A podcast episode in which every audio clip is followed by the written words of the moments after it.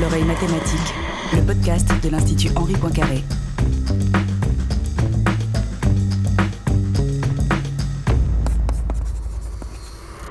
Bonjour à toutes, bonjour à tous, bienvenue à l'oreille mathématique.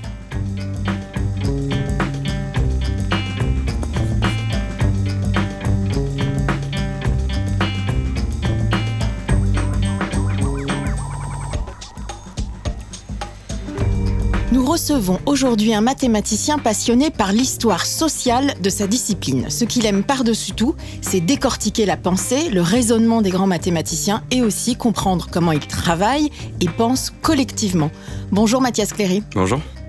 Mathias Cléry, vous êtes professeur agrégé de mathématiques, mais aussi historien des mathématiques, on vient de le dire. Vous avez soutenu en 2020 une thèse sur le développement des recherches et de l'enseignement du calcul des probabilités au sein de l'Institut Henri Poincaré entre 1928 et 1939, une thèse soutenue sous la direction de Hélène Gisper et Laurent Maziliac. Euh, enseignant-chercheur, vous êtes aujourd'hui rattaché au laboratoire EST, laboratoire d'études sur les sciences et les techniques de l'université Paris-Saclay. Et nous pouvons le mentionner dès maintenant, hein, Mathias Cléry, en 2021, vous avez compté parmi les membres du comité scientifique qui a conçu l'exposition Émile Borel, un mathématicien au pluriel, présentée par l'Institut Henri Poincaré. Nous en parlerons tout à l'heure, notamment en compagnie d'Adrien Rossil pour sa chronique Médiation scientifique. Mathias Cléry, je propose que l'on entre tout de suite dans le cœur de votre sujet. Euh, qu'est-ce que vous entendez et qu'est-ce qui vous passionne tant dans la notion de socialisation du savoir mathématique? Et déjà, qu'est-ce que c'est la socialisation du savoir mathématique? Alors, la socialisation de, des savoirs mathématiques, euh, pour le dire un peu euh, globalement, c'est cette idée que pour produire et pour transmettre des savoirs mathématiques, on a besoin d'une organisation collective. Alors, on est tous, on vit tous dans une société où l'enseignement des mathématiques commence dès le primaire, donc il y a une forte socialisation dès l'enfance. Mais euh, moi, ce qui m'intéresse plus dans mes travaux de recherche, c'est plutôt la question de la socialisation mathématique au niveau de la recherche. Et donc, en particulier, l'Institut Henri Poincaré, qui a euh, donc fait l'objet de, ma thèse et qui est un exemple assez, euh, assez remarquable historiquement pour justement cette façon que Borel, qui est vraiment à la tête pour construire ce, cet institut, a organisé les recherches autour des probabilités des recherches qui sont du coup articulées aussi avec l'enseignement. Et donc c'est vraiment tout ce processus d'organisation collective qui associe à la fois des chercheurs français, des enseignants-chercheurs français, aussi des chercheurs étrangers, mais aussi des étudiants. Et donc c'est comprendre comment tous ces gens s'organisent pour réussir à aborder des problèmes mathématiques et les dépasser. Et pourquoi ça n'existe pas un mathématicien qui pense seul, qui trouve seul, qui cherche seul? Alors, je ne sais pas si ça n'existe pas. C'est-à-dire que je pense que euh, quand les mathématiciens nous parlent de ça, quand ils nous parlent de, euh, euh, je me suis isolé puis j'ai eu une idée, je pense qu'ils racontent quelque chose de réel dans leur expérience de, du travail et de la recherche mathématique. Ceci étant, ce moment-là individuel de, réflexion, voire de méditation, il s'articule également avec des moments collectifs, notamment au sein des, séminaires, des groupes de travaux, des groupes de travail, pardon, euh, mais aussi au moment des colloques. Et puis, de toute façon, la, la vie collective dans un laboratoire fait qu'il y a des échanges plus ou moins formels entre différents membres d'un laboratoire. Et donc, il y a en fait une vie collective autour des savoirs mathématiques. Et pourquoi, donc, entre 1928 et 1939, la recherche sur les probabilités, elle n'aurait pas pu prendre le, le, le tour qu'elle a pris sans la création de l'Institut euh, Henri Poincaré? Euh, donc il faut remonter en fait euh, plus loin, il faut remonter au début du siècle quand Émile Borel euh, prend conscience que euh, dans la nature, il y a des phénomènes par nature aléatoires. Et ça, c'est lié notamment à la question de la, mécanique statistique, donc tout ce qui est théorie des gaz, euh, enfin en lien avec la théorie des gaz, et puis la découverte de la radioactivité par Becquerel en 1896, qui va vraiment mettre en évidence le fait que voilà, il y a des phénomènes par nature aléatoires, et donc Borel, en tant que mathématicien, se dit qu'il est nécessaire que les mathématiciens prennent en charge ce calcul des probabilités et lui donnent vraiment un, un, une stature mathématique euh, et un contenu mathématique euh, efficace pour aborder les, les problèmes de l'aléatoire. Alors, il faut comprendre que Émile Borel, quand il fait ça, il, est, il fait ça dans un contexte qui est globalement très défavorable aux probabilités, puisque en fait, les mathématiciens français ont, euh, si ce n'est bah, du mépris, du moins de l'indifférence pour ce sujet. Euh, on, Et pourquoi? Alors, alors, voilà, ça, c'est encore une longue histoire qui remonte au 19e siècle. en gros, pour le dire peut-être un peu de façon caricaturale, mais c'est un peu les, points, cruciaux qui ont marqué un peu ce, détachement vis-à-vis des mathématiques du hasard.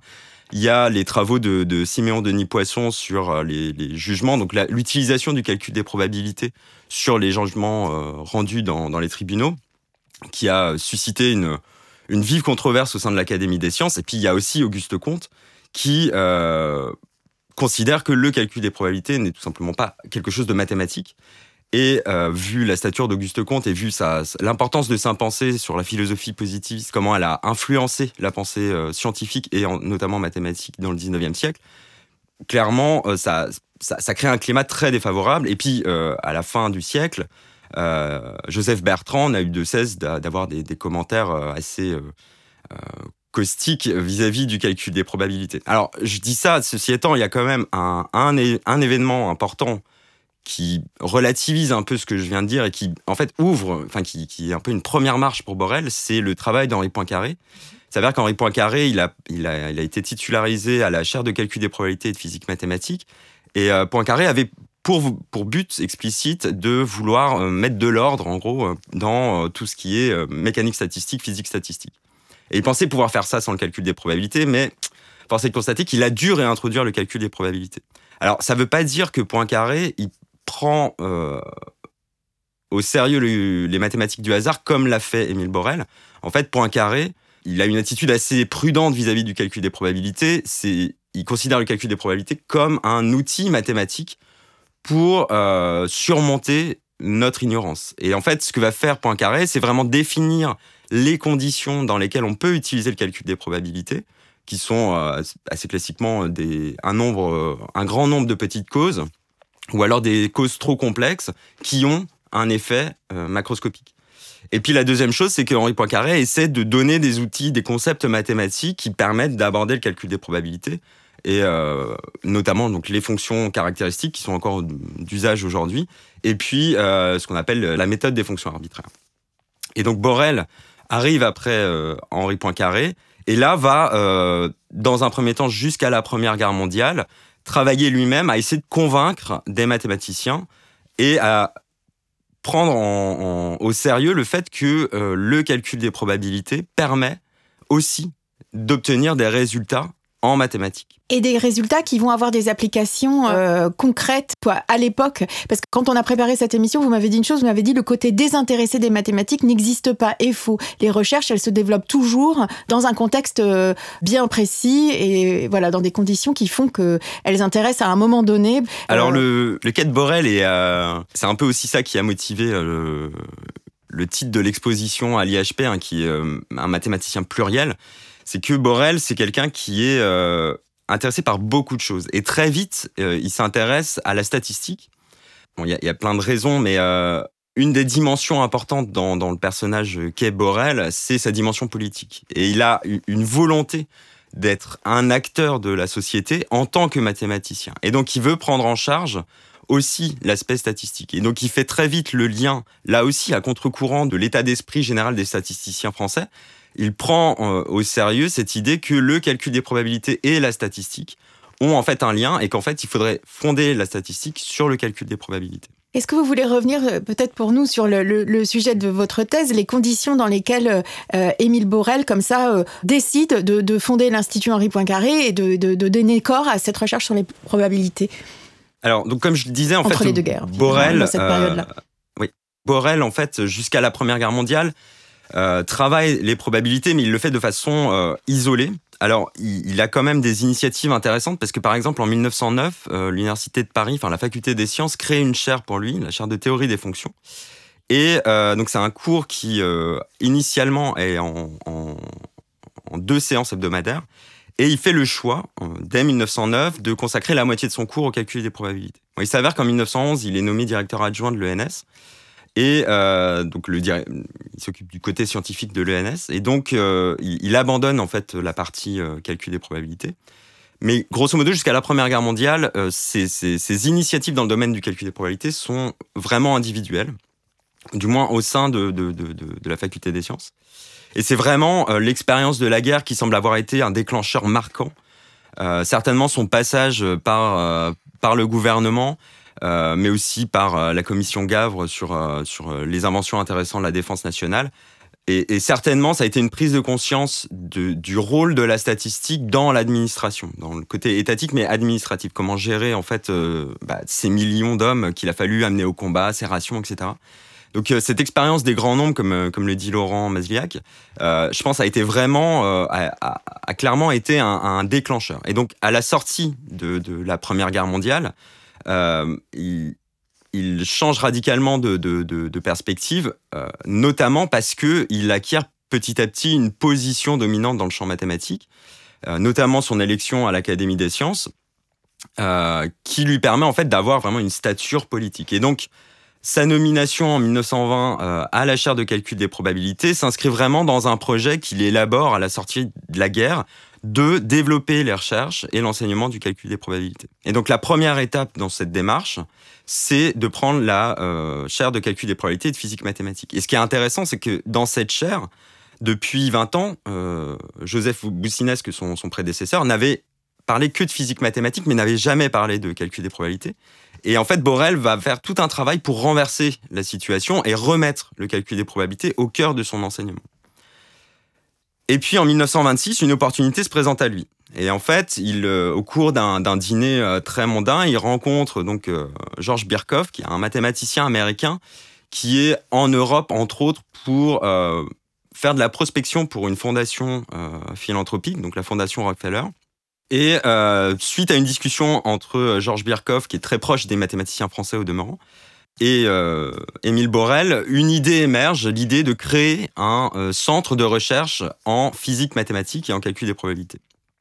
Et donc à partir de 1926, Borel entame des, des négociations avec la Fondation Rockefeller, qui aboutissent assez rapidement à ce projet de faire un institut de la faculté des sciences, d'une part, mais aussi de créer un bâtiment qui s'appelle aussi Institut Henri Poincaré, qui existe toujours, qui a été modifié, mais qui existe toujours.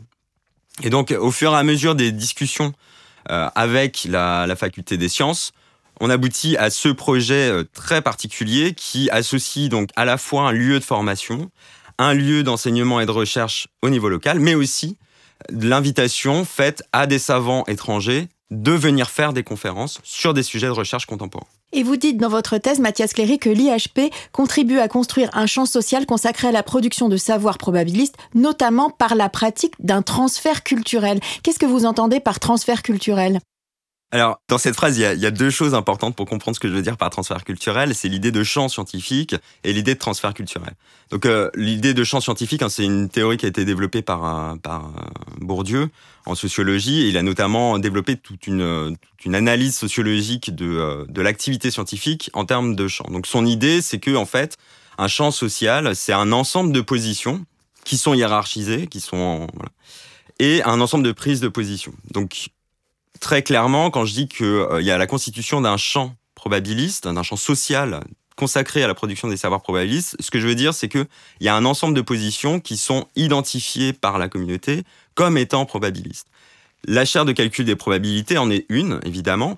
Et en fait, avec la création de l'IHP, il y en a une deuxième qui est créée, une maîtrise de conférences associée à cette chaire. Donc ça fait deux, euh, deux positions. Si on rajoute à ça le fait que les conférences ont aussi comme pour vocation de faire euh, des exposés de calcul des probabilités. On rajoute donc ces conférences-ci. Et on peut ajouter d'une certaine manière l'Académie des sciences, dans lequel, euh, qui publie donc euh, toutes les semaines les comptes rendus de l'Académie des sciences. Et dans ces comptes rendus de l'Académie des sciences, chaque note est précédée d'un intitulé disciplinaire. Et parmi ces intitulés disciplinaires, on trouve calcul des probabilités. Donc c'est une façon d'occuper l'espace éditorial en se montrant comme étant euh, dans le domaine des probabilités. Et alors, ce que je veux dire par transfert culturel, c'est que, euh, en fait, quand on est à Paris, on a une perception qui est forcément euh, incomplète de toutes les recherches mathématiques. Donc, en fait, à partir du point de vue parisien, on arrive à percevoir l'espace probabiliste international d'une certaine façon, et d'ailleurs souvent, suivant ses propres intérêts scientifiques, suivant ses propres sujets de recherche. Et donc, le transfert culturel, ça consiste à quoi? Ça consiste à identifier, faire venir ces connaissances en les, euh, en les marquant, c'est ce que ce qu'utilise euh, Bourdieu encore une fois dans, dans, dans, son questionnement. Par exemple, Fréchet, quand il fait venir des, des, des gens, il s'associe d'une manière ou d'une autre à ces gens qu'il fait venir. Et puis la troisième étape, c'est en fait de leur donner un sens dans le contexte local, puisque les recherches qui sont faites, par exemple par euh, je sais pas moi Ragnar Frisch en, en, Norvège, n'ont pas forcément le même sens ou même n'ont pas forcément de sens, d'ailleurs, a priori, dans le contexte français où il y a une dynamique de recherche déjà organisée avec des sujets de recherche particuliers. Donc l'idée, c'est ça, en fait, c'est de faire venir des savoirs en leur donnant une valeur et en leur donnant un sens. Mathias Cléry, on l'a dit au début de cette émission, vous avez fait récemment partie du comité scientifique qui a conçu hein, cette exposition consacrée à Émile Borel, qui s'intitule Émile Borel, un mathématicien pluriel, présenté à l'Institut Henri Poincaré. Je vous propose maintenant de revenir vraiment sur le, le cœur de l'exposition avec Adrien Rossi qui consacre sa chronique Médiation scientifique à un élément clé de ce parcours autour d'Émile Borel. Bonjour Adrien. Bonjour Hélène. Mathias Cléry, dans l'exposition Émile Borel, un mathématicien au pluriel, dont vous êtes membre du comité scientifique, un panneau présente les liens scientifiques entre Émile Borel et le mathématicien allemand Georges Cantor, créateur de la théorie des ensembles. Ce panneau retrace les questionnements à la fois mathématiques et philosophiques de Borel par rapport aux travaux de Cantor de la fin du XIXe siècle. Et on a de la chance car les questions que se posent ces deux hommes, et aussi toute la communauté scientifique de l'époque, elles sont plutôt simples, ils se demandent qu'est-ce que c'est que l'infini. Si on prend les entiers naturels, c'est-à-dire les nombres entiers positifs, on peut facilement les compter. 1, 2, 3, 4, 100, 1000, 1 million, 1 milliard, etc. etc. Jusqu'où est-ce qu'on peut aller? Bon, jusqu'à l'infini, évidemment. Mais combien est-ce que cela représente de nombres Eh bien, cette quantité, on l'appelle le cardinal de l'ensemble des antinaturels. Un ensemble, c'est un regroupement d'éléments, ici les nombres entiers positifs, et son cardinal, c'est le nombre d'items dans ce regroupement. Le cardinal de l'ensemble des nombres entiers positifs est l'infini, et on le note avec un symbole infini, une sorte de 8 couché. Certes, jusqu'ici, rien de très nouveau, on pourrait se dire que tout s'arrête là. Évidemment non, car Cantor va beaucoup plus loin, et il se demande si tous les infinis ont la même taille. Par exemple, le nombre d'entiers positifs est infini, c'est ce qu'on vient de modestement dire, et le nombre d'entiers positifs pairs ou impairs est infini. Mais est-ce que ces trois infinis sont identiques? Autrement dit, est-ce que les cardinaux de ces trois ensembles sont égaux? Pour y répondre, Cantor cherche des bijections entre les ensembles. Deux ensembles sont dits en bijection si à chaque élément du premier ensemble je peux associer un élément du second ensemble sans laisser aucun élément tout seul de chaque côté. Si mes deux ensembles sont en bijection, je peux affirmer qu'ils ont le même nombre d'éléments, donc le même cardinal. Alors imaginons que je range dans l'ordre l'ensemble des nombres pairs et l'ensemble des nombres impairs, et que je les mets à côté. Je vois tout de suite que je peux associer un nombre impair à chaque nombre pair, en lui ajoutant juste 1. 1 est associé à 0, 3 est associé à 2, et ainsi de suite. Les deux ensembles sont en bijection, ils font donc la même taille. C'est pareil entre l'ensemble des entiers et l'ensemble des entiers pairs. À chaque nombre entier, je peux associer son double, qui est forcément pair. À 1, j'associe 2, à 2, j'associe 4, à 3, j'associe 6, et ainsi de suite. Il existe une bijection entre ces deux ensembles, ils sont donc de même taille. Il y a donc autant de nombres entiers que de nombres entiers pairs, et comme les entiers pairs sont une partie des entiers, cela signifie que dans le monde de l'infini, la partie peut être aussi grande que le tout. Plutôt surprenant. On commence à imaginer pourquoi la théorie des ensembles animait les débats scientifiques à l'époque de Cantor et de Borel. Mais ce n'est que le début car Cantor va encore plus loin et prouve qu'il existe plusieurs infinis différents qui ne sont pas tous de la même taille. Prenons par exemple l'ensemble des nombres réels, compris entre 0 et 1, c'est-à-dire tous les nombres qui commencent par 0, quelque chose, avec un nombre fini ou infini de chiffres après la virgule. Supposons qu'il existe une bijection entre cet ensemble et celui des entiers positifs. Si c'est le cas, je peux faire une liste de taille infinie qui associe à chaque nombre entier positif l'un des nombres en 0, quelque chose. Je vais maintenant considérer un nouveau nombre, dont le premier chiffre après la virgule est le premier chiffre après la virgule du nombre numéroté 1, le second chiffre après la virgule est celui du nombre numéroté 2, et ainsi de suite. C'est-à-dire que si je mets mes nombres en liste les uns sur les autres, en fait le nouveau nombre que je regarde est celui qui est écrit dans la diagonale. Et c'est pour cela qu'on appelle cette démonstration l'argument de la diagonale de Cantor. Je prends ce nombre de diagonales, j'ajoute 1 à chacun de ces chiffres après la virgule, et je cherche si ce nouveau nombre est déjà dans la liste. Je peux affirmer qu'il n'est pas égal au premier car les premiers chiffres après la virgule sont différents. Il est également différent du deuxième car leurs deuxième chiffres après la virgule sont différents, et ainsi de suite. Pareil pour le troisième, le quatrième, etc. Le nouveau nombre ainsi créé est différent de tous les autres, mais fait quand même partie de l'ensemble, sans être en bijection avec un entier positif. Il y a donc plus de nombres réels dans l'intervalle 0-1 que de nombres entiers positifs, c'est donc un infini encore plus grand. On pourrait penser que Cantor s'arrêtait là, mais pas du tout. Il a prouvé qu'il existe une série infinie d'ensembles infinis de plus en plus grands. Là, on comprend mieux pourquoi ces découvertes ont suscité tant de discussions mathématiques et philosophiques à la fin du 19e siècle et au début du 20e siècle. Mathias Cléry. Tout au long de la première moitié du XXe siècle, Émile Borel est au cœur de tous ces échanges. Comment travaillez-vous en tant qu'historien des sciences pour reconstituer les raisonnements d'Émile Borel et les relations qu'il avait avec les autres mathématiciens et mathématiciennes de son époque? Alors, c'est intéressant que, euh, de parler de ça parce que justement, je trouve que c'est l'illustration assez parfaite de, du parcours. Et justement, on parlait de socialisation des mathématiques. Et dans ce cas-là, ça, ça, ça, témoigne très bien de comment Borel a été socialisé aux mathématiques. Ce qui est assez original à l'époque, euh, et d'ailleurs, je crois que c'est le, seul cas, à ma connaissance, d'avoir fait ce parcours, c'est qu'Émile Borel euh, il est passé par l'ordre primaire d'enseignement, il a eu une bourse pour ensuite aller dans l'ordre secondaire. Alors juste, je ne sais pas si les auditeurs ont conscience encore de ça. En fait, sous la Troisième République, donc à partir de 1880 euh, et les lois Ferry, on va dire, le système, euh, déjà avant, hein, je veux c'est depuis le début du 19e siècle, le système éducatif est, est divisé en deux ordres d'enseignement. L'ordre primaire qui est largement, enfin de plus en plus gratuit, en tout cas définitivement gratuit à partir de, la loi Ferry, et puis l'ordre secondaire qui a un, ordre d'enseignement qui est payant, qui marche sur le fonctionnement du, pensionnat. Et donc, euh, très clairement, l'ordre secondaire qui est euh, créé par Napoléon a pour vocation de former les élites. Donc en fait, ces deux ordres d'enseignement de, ont pour vocation de euh, construire par l'école la structure sociale de la société. Donc les classes dominantes vont dans l'ordre secondaire, les classes dominées vont dans l'ordre primaire. Et Borel, est remarquable parce qu'il est, représentatif de euh, la méritocratie scolaire de la Troisième République, puisque justement il passe par le primaire. Il est très bon élève, il a une bourse pour aller au lycée, il va au baccalauréat et ensuite il rentre à l'école normale. Donc il a vraiment un, parcours, euh, voilà, c'est le modèle de la méritocratie, en tout cas dans, dans l'exemple mathématique. Et alors ce qui est intéressant sur la question de l'infini, c'est que justement, autant au début il est très enthousiaste euh, avec les théories notamment de Cantor, autant il revient petit à petit à, cet enthousiasme euh, vis-à-vis de, l'infini, du transfini, etc. Justement pour des raisons que finalement ce, transfini n'a pas d'application pratique. Or, cet intérêt pour l'application pratique vient certainement plus de sa formation dans l'enseignement primaire, qui insiste beaucoup sur l'aspect pratique plutôt que théorique, qu'il a découvert dans euh, le secondaire. Et donc, euh, toutes ces questions sur l'infini participe en fait de ce souci euh, à la fois de l'applicabilité des mathématiques, mais aussi de cette dimension politique que peut jouer les mathématiques et, et, et, dans quelle mesure les savoirs mathématiques doivent être applicables aussi pour que tout le monde puisse s'en emparer de ces savoirs mathématiques. Et donc, euh, vous me posiez la question de savoir comment on, aborde ces questions-là, bah, c'est par exemple poser ces questions-là. C'est-à-dire dans quelle mesure la structuration politique de l'éducation contribue à structurer aussi les questionnements individuels.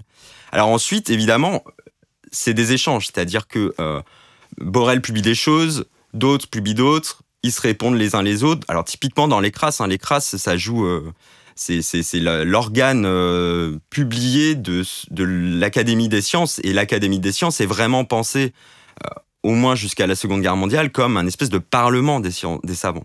Donc euh, on, y échange beaucoup. C'est euh, les, séances de l'Académie des sciences. Il y a, des témoignages assez marrants où en fait euh, l'Académie des sciences, tout le monde parle en même temps, personne s'écoute en fait, et on discute chacun dans son coin. C'est, donc il y a vraiment ce lieu de rencontre et d'échange.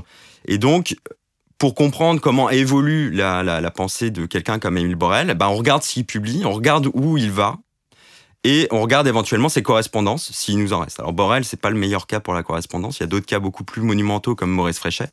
Mais euh, voilà, c'est un peu, on essaie de, fouiller un peu tout ça.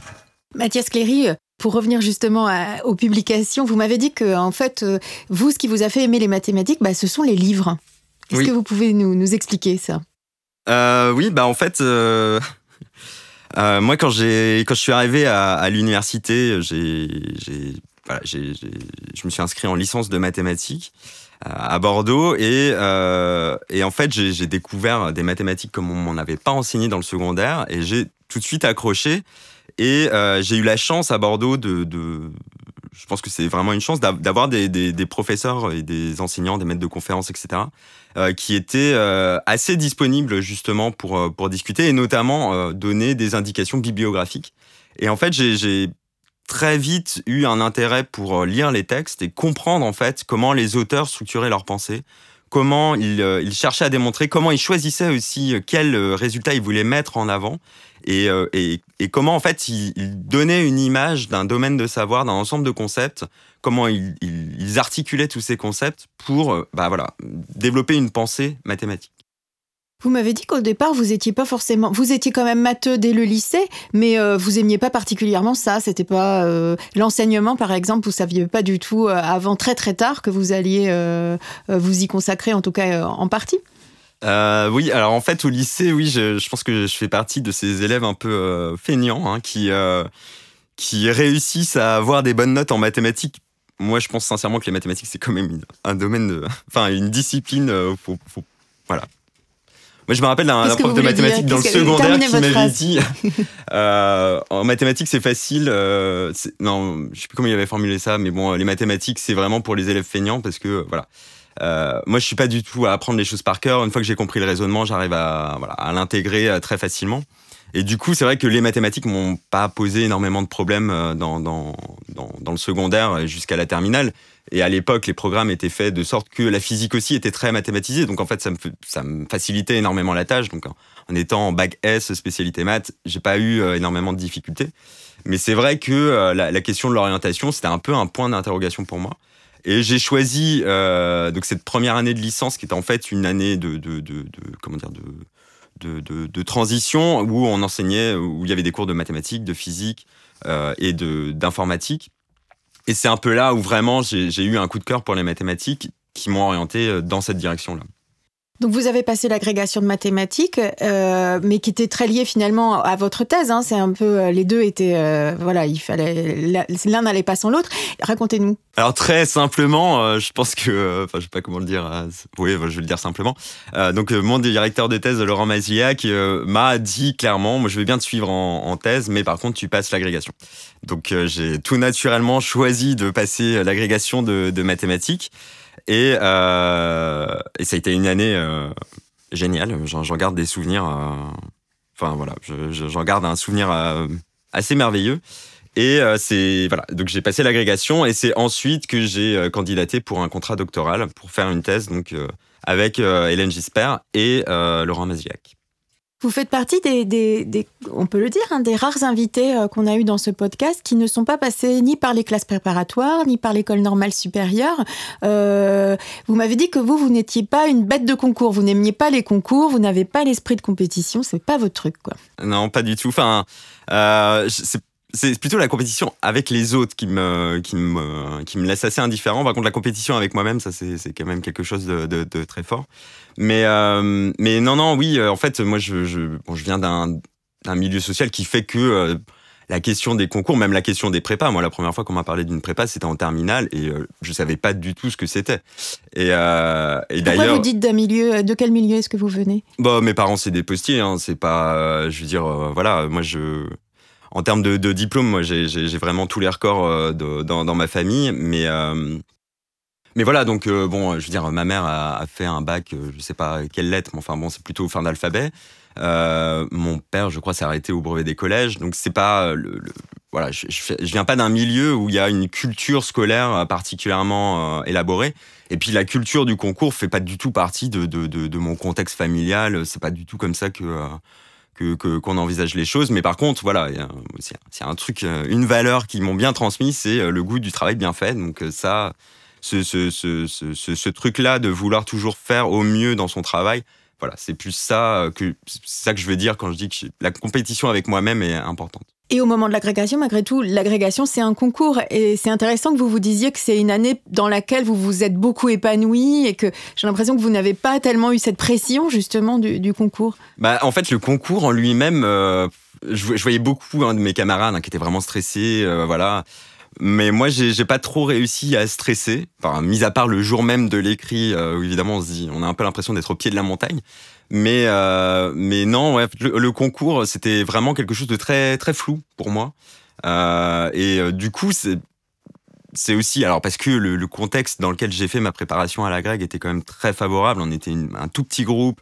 On avait des, des, des, des, enseignants qui étaient très disponibles pour nous. Et du coup, moi, j'ai plus ressenti une émulation intellectuelle euh, assez nouvelle parce que justement, ça, ça, cassait la structure d'enseignement euh, disciplinaire, on fait de l'algèbre linéaire, on fait du calcul différentiel, etc. Ça, ça, forçait en fait à faire des liens, à faire des ponts entre différents domaines mathématiques qui sont présentés de façon très, très hermétique, très cloisonnée. Et donc ça a été une année où euh, voilà, j'ai découvert comment faire des mathématiques d'une façon plus globale, de, de voilà, de, de, un peu prendre de la hauteur par rapport à toutes ces toutes ces pierres qui ont été placées pendant ma formation et de leur donner un sens un peu plus euh, un peu plus d'ensemble. Vous disiez, on va peut-être terminer cette, cette émission là-dessus en revenant vers votre thèse que vous avez soutenue en pleine période de Covid, donc à distance. Et euh, comment, ça s'est passé? Est-ce que vous aviez quand même un public? Est-ce que vos parents notamment, est-ce qu'ils ont pu euh, y assister du coup? Comment ça s'est passé? Alors en fait, euh, l'organisation a été assez. Je suis assez content que ça se soit passé comme ça. Donc j'avais l'autorisation que mon jury soit présent. Donc j'avais quand même des gens physiquement devant moi. Et en, en, parallèle, donc il y avait un, un, fil vidéo, donc euh, les gens pouvaient regarder euh, à distance, ce qui a permis à mes parents effectivement d'assister à, à, ma soutenance. Ils seraient certainement pas venus, donc euh, je suis très content qu'ils aient pu assister à cet événement-là. Et euh, bah, très concrètement, c'était un peu bizarre parce que bon, c'était un vendredi 13 novembre, donc déjà je me suis dit que c'était pas, pas de chance de soutenir un jour comme ça. Mais euh, c'est surtout que euh, bah, 13 novembre, euh, il fait nuit très tôt. et donc c'était sur le campus d'Orsay. Donc en fait, au moment où le jury a voulu euh, se, retirer pour délibérer, je me suis retrouvé dehors, au milieu des pins, parce que le, le, campus d'Orsay, c'est quand même dans la forêt. Donc au milieu des pins, avec deux, trois écureuils qui me regardaient du coin de l'œil et la nuit qui tombait à 17 heures. Bon, c'était c'était un peu spécial, mais euh, ça reste quand même un, un moment très. Euh... Enfin, moi, j'ai adoré. Hein. J'ai passé une après-midi euh, d'échange intellectuel que j'ai trouvé euh, incroyable. Et qu'est-ce que vous vous ont dit vos parents alors à l'issue de à l'issue de cette cette soutenance? Euh, bah, Vous voulez peut-être aimé... pas nous le dire. Hein, mais... ah, si, si. moi, j'ai beaucoup aimé parce que mes deux parents m'ont dit, grosso modo, on a, on commence enfin à comprendre ce que tu fais depuis tout ce temps ce qui est déjà une petite victoire pour moi. Et puis, euh, et puis ils étaient particulièrement émus et, euh, et, et ravis qu'ils aient pu assister à, à ce moment parce qu'ils savaient que c'était. Euh... Oh, je suis ému en en parlant, pardon. euh, ils savaient que c'était un moment important pour moi et, euh, et je suis, je suis vraiment euh, heureux qu'ils aient pu, voilà, voir ça de, de de mon travail et de, de ma vie. Et est-ce qu'aujourd'hui, dans, vos, dans les projets que, que, sur lesquels vous travaillez aujourd'hui, vous avez encore parfois cette pensée-là de faire en sorte que ça puisse se reproduire, qu'ils puissent à nouveau comprendre ce que vous faites, que vous puissiez à nouveau les intéresser, quoi? Oui, il y a beaucoup de, il y a beaucoup de sujets de recherche qui m'intéressent et qui sont un peu en lien justement à, à faire en sorte que mes recherches aient aussi du sens pour eux. Et euh, donc une des, des questions, euh, c'est vraiment encore à l'état d'ébauche, mais euh, une des questions qui, qui, que je me pose beaucoup, c'est de savoir comment euh, euh, ce qu'on appelle l'éducation populaire s'empare des savoirs mathématiques et les transmet notamment aux classes ouvrières. Et, euh, je pense que voilà, c'est des choses que peut-être ils peuvent comprendre et, des choses qui peuvent les toucher personnellement. Et bien sûr, ça, voilà, ça fait partie aussi de, quand je dis que la recherche est jamais complètement désintéressée, c'est qu'il y a toujours un peu une volonté aussi de, vouloir donner du sens au monde et donner, de faire des recherches qui parlent aux gens. Merci beaucoup Mathias Cléry d'avoir accepté notre invitation pour cet épisode de l'oreille mathématique, un podcast de l'Institut Henri Poincaré, produit par Hélène Delis avec Adrien Rossi pour la chronique médiation scientifique et la programmation du podcast. Comme toujours, j'encourage nos auditrices et nos auditeurs à visiter la page internet de l'émission et plus largement le site web de l'Institut Henri Poincaré. À bientôt. À bientôt. À bientôt.